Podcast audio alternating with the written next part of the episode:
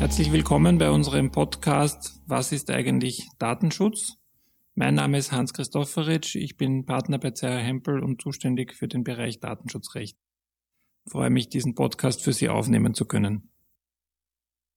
Das Datenschutzrecht ist etwas, obwohl es äh, heutzutage jetzt äh, sehr populär geworden ist und in aller Munde, das es eigentlich schon sehr lange gibt. Ähm, seit den 60er, 70er Jahren, da hat man sich die Frage gestellt, ob nicht die neuen Gefahren für die Menschheit nicht vielleicht von Atomkraftwerken ausgehen, sondern von großen Rechenzentren. Und damals in den 60er und 70er Jahren hat man das Recht auf informationelle Selbstbestimmtheit entwickelt, konkret in Deutschland und dort auch die ersten Datenschutzgesetze erlassen.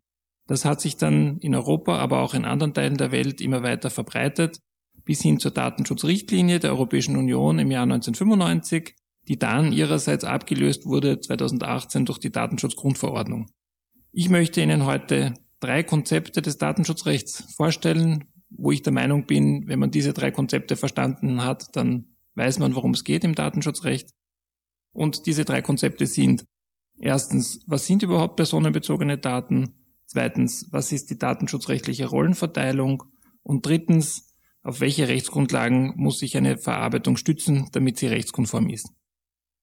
Beginne mit der Frage, was personenbezogene Daten eigentlich sind und äh, da ist die Antwort, dass wir von personenbezogenen Daten immer dann sprechen, wenn man eine Information über eine natürliche Person gewinnen kann. Eine Aussage über eine natürliche Person. Das kann sein deren Körpergröße, das könnte sein deren Haarfarbe, das könnte eine persönliche Vorliebe sein, wie die Lieblingsspeise, könnte das Einkommen sein, aber das geht so weit, dass das beispielsweise auch IP-Adressen sind oder MAC-Adressen von Endgeräten, wenn wir diese einer natürlichen Person zuordnen können. Also alles aus dem wir eine Aussage gewinnen können über eine natürliche Person, ist ein personenbezogenes Datum. Im Gegensatz dazu spricht man von anonymen Daten oder von pseudonymisierten Daten, wenn so ein Personenbezug nicht gegeben ist. Dann ist das Datenschutzrecht auch nicht anwendbar. Zum zweiten Thema, zur Rollenverteilung. Hier kommt es darauf an, in welcher Rolle, ganz ähnlich wie in einem Theaterstück, der jeweilige Akteur gerade in der konkreten Situation handelt. Die erste große Rolle, die es hier gibt, ist die Rolle des Verantwortlichen. Der Verantwortliche, früher hat man gesagt, ist der Herr der Daten, also diejenige Stelle, die die Entscheidung trifft, personenbezogene Daten zu verarbeiten. Und eine Verarbeitung kann alles sein, was mit diesen personenbezogenen Daten zu tun hat. Das kann sein die Speicherung, die Löschung, die Weiterleitung, die Veränderung, äh, die Generierung von Listen, All diese Handlungen nennt man Verarbeiten und derjenige, der das entscheidet, ist der Verantwortliche. Jetzt gibt es aber viele Konstellationen, in denen ein Verantwortlicher diese Entscheidung nicht alleine trifft oder gar nicht über die Fähigkeiten verfügt, sondern er bedient sich eines Dritten.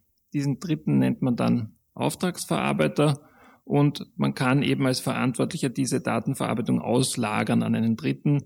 Beispielsweise, wenn man nicht selbst ein Rechenzentrum betreibt, kann man bestimmte Daten auslagern an einen Rechenzentrumsbetreiber. Man kann sie in die Cloud äh, speichern, Daten. Man kann einzelne äh, Generierungen komplizierterer Verarbeitungsschritte an einen Dritten auslagern. Immer dann spricht man von einem Auftragsverarbeiter. Der Verantwortliche bleibt aber in der Verantwortung. Das heißt, wenn etwas nicht gut läuft, dann trägt der Verantwortliche die weiterhin die Verantwortung und müsste gegebenenfalls eine Strafe zahlen. Und die dritte Rolle, die allerwichtigste eigentlich, ist die Rolle des Betroffenen. Wer ist der Betroffene? Das sind Sie und ich. Also das sind natürliche Personen, um deren Daten es letztlich geht. Und diese natürlichen Personen sollen im Zentrum des Schutzes der Datenschutzgrundverordnung stehen. Sie bekommen Rechte durch die Datenschutzgrundverordnung, während die Verantwortlichen Pflichten bekommen. Sprich, die Betroffenen können beispielsweise Auskunft verlangen. Sie können verlangen, dass die Daten gelöscht werden. Sie können verlangen, dass falsche Daten richtiggestellt werden. Das dritte und letzte Konzept, das ich Ihnen vorstellen möchte, ist die Rechtsgrundlage. Hier geht es darum, wann darf ich diese Daten als Verantwortlicher nach der Datenschutzgrundverordnung zulässigerweise verarbeiten. Und hier sieht die Datenschutzgrundverordnung zunächst vor, dass einige allgemeine Bestimmungen eingehalten werden müssen, wie beispielsweise, dass jede Datenverarbeitung dem Prinzip von Treu und Glauben folgt, dass es eine Rechtsgrundlage gibt, dass ähm, die Betroffenen transparent informiert werden müssen, dass der Grundsatz der Datensparsamkeit eingehalten wird, also es werden nicht mehr Daten verarbeitet als für den jeweiligen Zweck, erforderlich sind und äh, dass eine Zweckbindung vorliegt. Sprich, ich darf die Daten nicht einfach so verarbeiten oder einfach so speichern, sondern ich brauche einen konkreten Zweck. Und diesen Zweck muss man dann prüfen, ob dieser Zweck in Ordnung geht oder nicht. Zusätzlich zu diesen allgemeinen Voraussetzungen braucht es dann noch eine spezielle Grundlage. Das könnte sein eine Einwilligung, dass der Betroffene also zustimmt und damit die Erlaubnis erteilt, dass seine personenbezogenen Daten verarbeitet werden. Das könnte sein die Erfüllung eines Vertrages.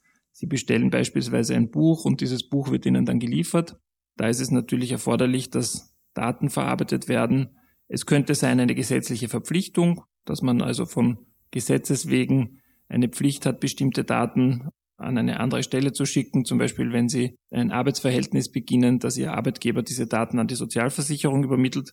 Oder es könnte auch sein, ein sogenanntes berechtigtes Interesse, wo dann der Verantwortliche eine Abwägung treffen muss, ob das Interesse an der Datenverarbeitung höher einzustufen ist als das schutzwürdige Interesse der Betroffenen. Wenn Sie diese drei Konzepte verstanden haben, haben Sie 90 Prozent des gesamten Datenschutzrechts verstanden und das war mein Ziel für diesen Podcast. Ich hoffe, es war interessant für Sie und hat Ihnen gefallen. Vielen Dank.